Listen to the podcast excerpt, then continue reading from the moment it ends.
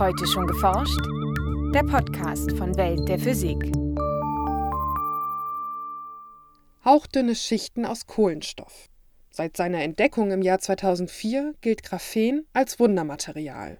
Das Interessante an Graphen ist nun, dass es einerseits so dünn ist, wie ein Material nur sein kann, also so zweidimensional, wie es nur sein kann, andererseits aber dennoch Strom leiten kann, auch mit sehr hoher Qualität ähm, und noch viele weitere interessante Eigenschaften hat.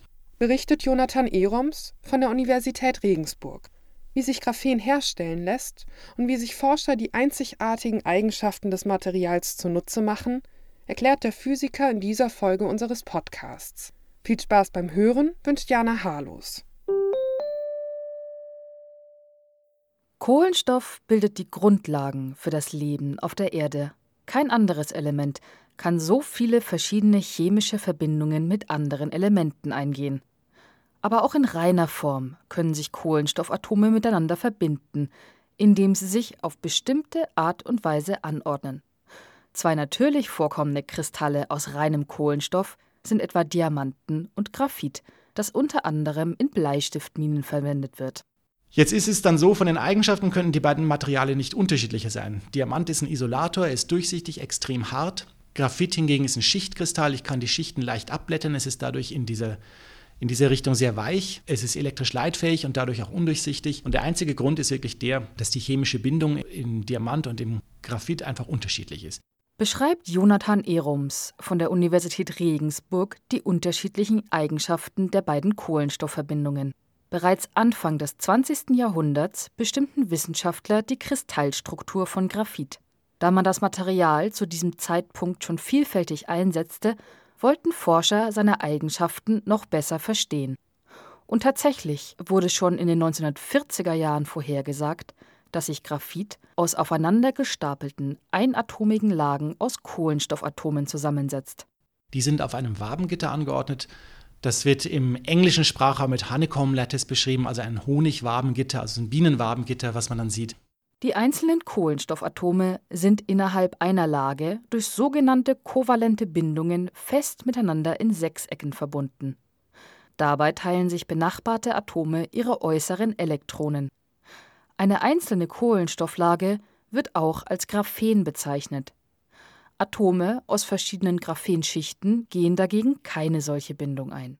In der dritten Richtung ist aber jetzt keine richtige chemische Bindung mehr vorhanden, also keine kovalente Bindung mehr, weil die Elektronen alle schon in diesen anderen Bindungen verbaut sind. Und dadurch ist die Bindung zwischen den einzelnen Graphenlagen im Graphit sehr schwach. Das ist eine sogenannte Van der Waals-Bindung. Dieser Umstand erlaubt es, dass sich Graphen erstaunlich einfach herstellen lässt. Also am besten startet man mit einem Graphitkristall aus einem Bergwerk zum Beispiel. Und wenn man sich den mit bloßem Auge ansieht, dann sieht man schon, der ist sehr glatt auf diesen Ebenen. Und wenn man genauer hinschaut, sieht man auch Bruchkanten, die äh, so in gleichseitigen Dreiecken zueinander angeordnet sind. Da sieht man also schon die innere Kristallstruktur von außen. Und dann muss man das eigentlich nur mit einem Klebefilm abziehen. Das heißt, man klebt den Klebefilm drauf, zieht ihn runter, dann bleibt eine ganz dünne Schicht Graphit haften auf dem. Und dann spaltet man nun diese dünne Schicht wiederum weiter mit einem, mit einem Klebefilm, so lange bis man auf die Monolagen heruntergekommen ist.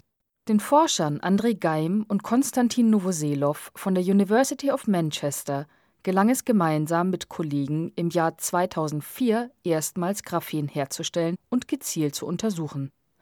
Für diese grundlegenden Arbeiten zum Kohlenstoffzustand Graphen wurden Geim und Novoselov dann im Jahr 2010 mit dem Nobelpreis für Physik ausgezeichnet die interessante Sache bei, bei Geimer und Novoselov war jetzt nicht, dass sie auf die Idee gekommen sind, das Ganze mit Klebefilm abzublättern. Das war eine Standardtechnik, die man schon viel früher angewendet hat, sondern dass sie halt gesagt haben, jetzt bringen wir mal diese Monolagen auf einen Siliziumchip und versuchen elektrische Kontakte dran zu machen und schauen wir mal, ob wir Strom durchschicken können und messen können. Und das ist ihnen halt gelungen. Und das war eigentlich dann der Startpunkt für die darauf folgende Entwicklung, dass man gesehen hat, dieses Zeugs ist nicht nur ein Vehikel für eine theoretische Beschreibung oder irgendwas, was man mal mit dem Mikroskop anschauen kann, was aber ansonsten langweilig ist. Durch die Arbeiten von Geim und Novoselov war es erstmals möglich, die bereits vorhergesagten elektronischen Eigenschaften von Graphen zu überprüfen, und Graphen galt fortan als Wundermaterial. Für den Grundlagenforscher ist es deswegen natürlich wahnsinnig interessant, weil man gesagt hat, hier habe ich ein Material, das zweidimensional ist, und zwar so zweidimensional, wie es nur sein kann in einer dreidimensionalen Welt. Es ist dann dennoch ähm, elektrisch leitfähig, obwohl es so dünn ist. Die Experimente zeigten, dass Graphen den elektrischen Strom sogar eineinhalb Mal besser leiten kann als Kupfer. Aber das ist nicht die einzige besondere Eigenschaft von Graphen. So sind Graphenschichten extrem stabil und gleichzeitig biegsam. Die Reißfestigkeit von Graphen ist 125 mal höher als die von Stahl. Weitere spannende Eigenschaften zeigen sich, wenn man zwei Graphenschichten aufeinanderlegt. Wenn man also zum Beispiel zwei Monolagen Graphen aufeinanderlegt und die Kristallachsen genau ausrichtet, dann bildet sich einfach genau die gleiche Stapelfolge wie im natürlichen Graphit.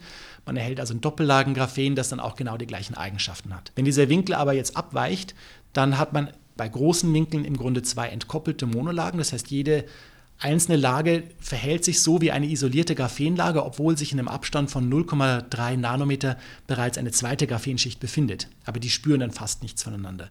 In diesem Fall bleibt die elektrische Leitfähigkeit von Graphen erhalten. Verdreht man die beiden Lagen allerdings in einem ganz bestimmten Winkel, kann Graphen zu einem isolierenden Material werden und sogar zu einem Supraleiter. Letzteres haben Forscher erst kürzlich, im Jahr 2018, herausgefunden.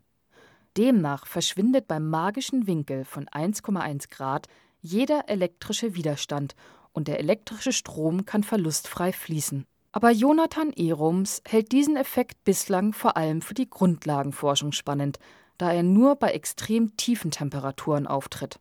Andere Eigenschaften von Graphen macht man sich dagegen bereits in der Praxis zunutze. Woran gearbeitet wird, sind Anwendungen der Sensorik. Also zum Beispiel gibt es Veröffentlichungen für die Herstellung von Magnetfeldsensoren auf Graphenbasis. Ich denke, das ist momentan im Labormaßstab. Es gibt Untersuchungen, ob man Graphen als kleines Mikrofon einsetzen kann. Was es auch schon zu kaufen gibt, sind Lautsprecher mit graphenbasierter Membran. Vor allem sind es aber die mechanischen und strukturellen Eigenschaften von Graphen, also die Tatsache, dass es trotz seiner Zweidimensionalität extrem stabil und reißfest ist, die aktuell schon für bestimmte Produkte ausgenutzt werden. Also es gibt zum Beispiel diesen Graphen-Tennisschläger, der wurde schon vor ein paar Jahren extrem angepriesen. Ein Produkt, man kann es kaufen.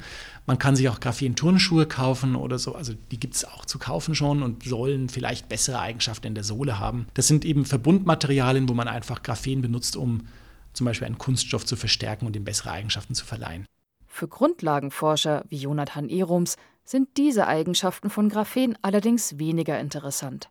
Wir führen hauptsächlich Transportexperimente an Graphen durch. Das bedeutet also, wir schicken elektrischen Strom durch Graphenproben und untersuchen den meistens bei tiefen Temperaturen, bei hohen Magnetfeldern, um zum Beispiel herauszufinden, wie sich Elektronen darin bewegen. Somit lernen Forscher das Material immer besser kennen und erleben vielleicht bald wieder neue Überraschungen. Ein Beitrag von Franziska Konitzer. Welt der Physik wird herausgegeben vom Bundesministerium für Bildung und Forschung und von der Deutschen Physikalischen Gesellschaft